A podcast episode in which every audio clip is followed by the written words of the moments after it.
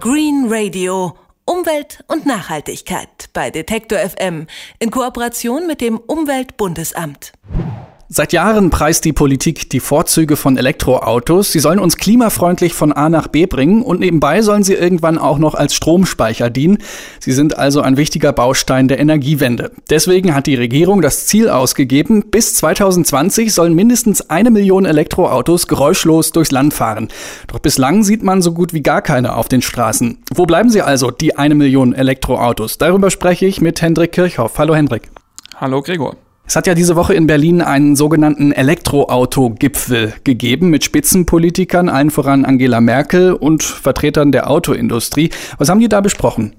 Ja, also in erster Linie haben Vertreter der Autohersteller mal eine Art Zwischenbericht vorgelegt, wie weit sie denn bei der Entwicklung neuer Modelle sind. Du hast es gesagt, bis 2020 sollen eine Million Elektroautos auf den Straßen sein und natürlich ist die Industrie der Ansicht, dass sie ihren Teil dazu äh, beiträgt. Derzeit allerdings gibt es bei uns erst ein einziges reines Elektroauto von einem deutschen Hersteller zu kaufen und die Nachfrage ist bislang auch äh, ziemlich gering. Bis jetzt sind nämlich erst etwa 4500 Elektroautos auf den Straßen.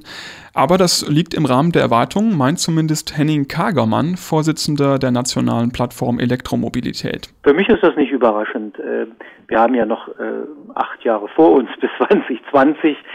Da wollen wir ja die Millionen auf den Straßen haben. Und wenn Sie sich das Angebot an Fahrzeugen angucken, ist das noch relativ beschränkt.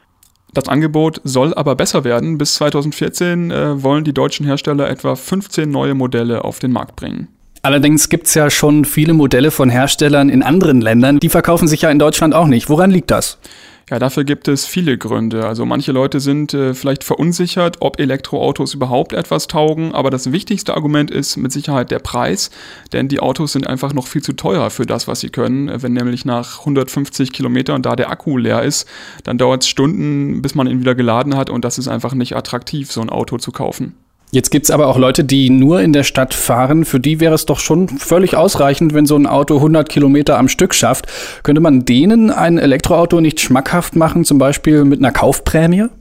Naja, die Autoindustrie äh, wird sich mit Sicherheit freuen. Ähm, in anderen Ländern gibt es sowas auch. In Frankreich zum Beispiel gibt es vom Staat bis zu 7000 Euro für den Kauf eines Elektroautos. Aber auch, äh, auch dort hat das nicht, äh, nicht viel gebracht, meint Gerd Lottsiepen, der verkehrspolitische Sprecher vom Verkehrsclub Deutschland. Trotzdem äh, werden die Fahrzeuge wenig gekauft, weil sie halt selbst mit so einer Kaufprämie äh, teurer sind als, als herkömmliche Fahrzeuge. Ja, und da entscheiden sich die meisten Kunden eben doch für das Bewährte, für das kostengünstiger und kaufen Diesel oder Benziner.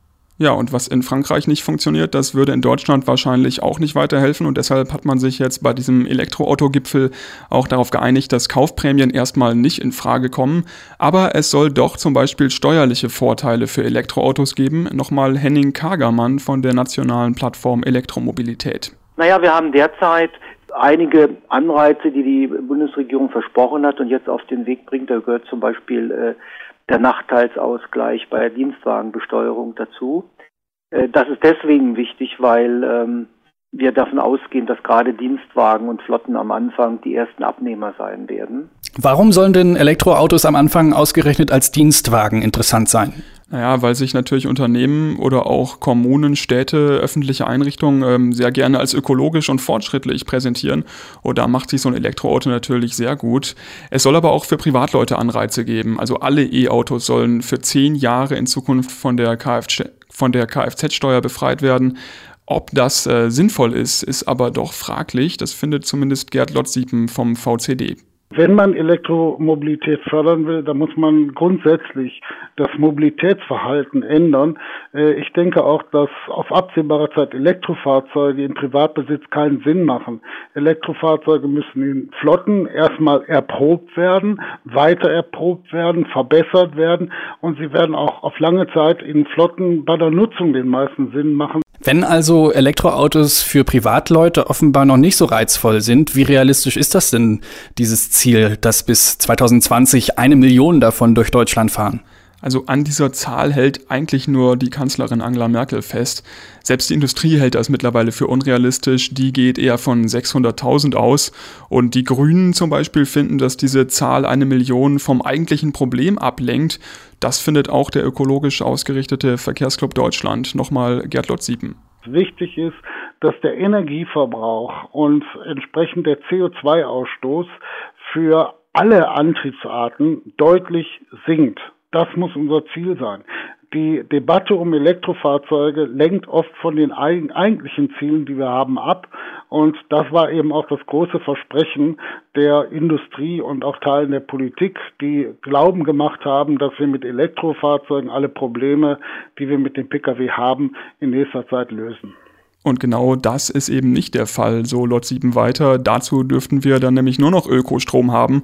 Und bis es soweit ist, ist der Verbrauch von herkömmlichen Autos mindestens genauso wichtig wie die Erprobung von Elektroautos. Das Elektroauto wartet weiter auf seinen Durchbruch und zwar wahrscheinlich noch ein paar Jahre. Darüber habe ich mit Hendrik Kirchhoff gesprochen. Vielen Dank. Sehr gern. Green Radio. Umwelt und Nachhaltigkeit bei Detektor FM in Kooperation mit dem Umweltbundesamt.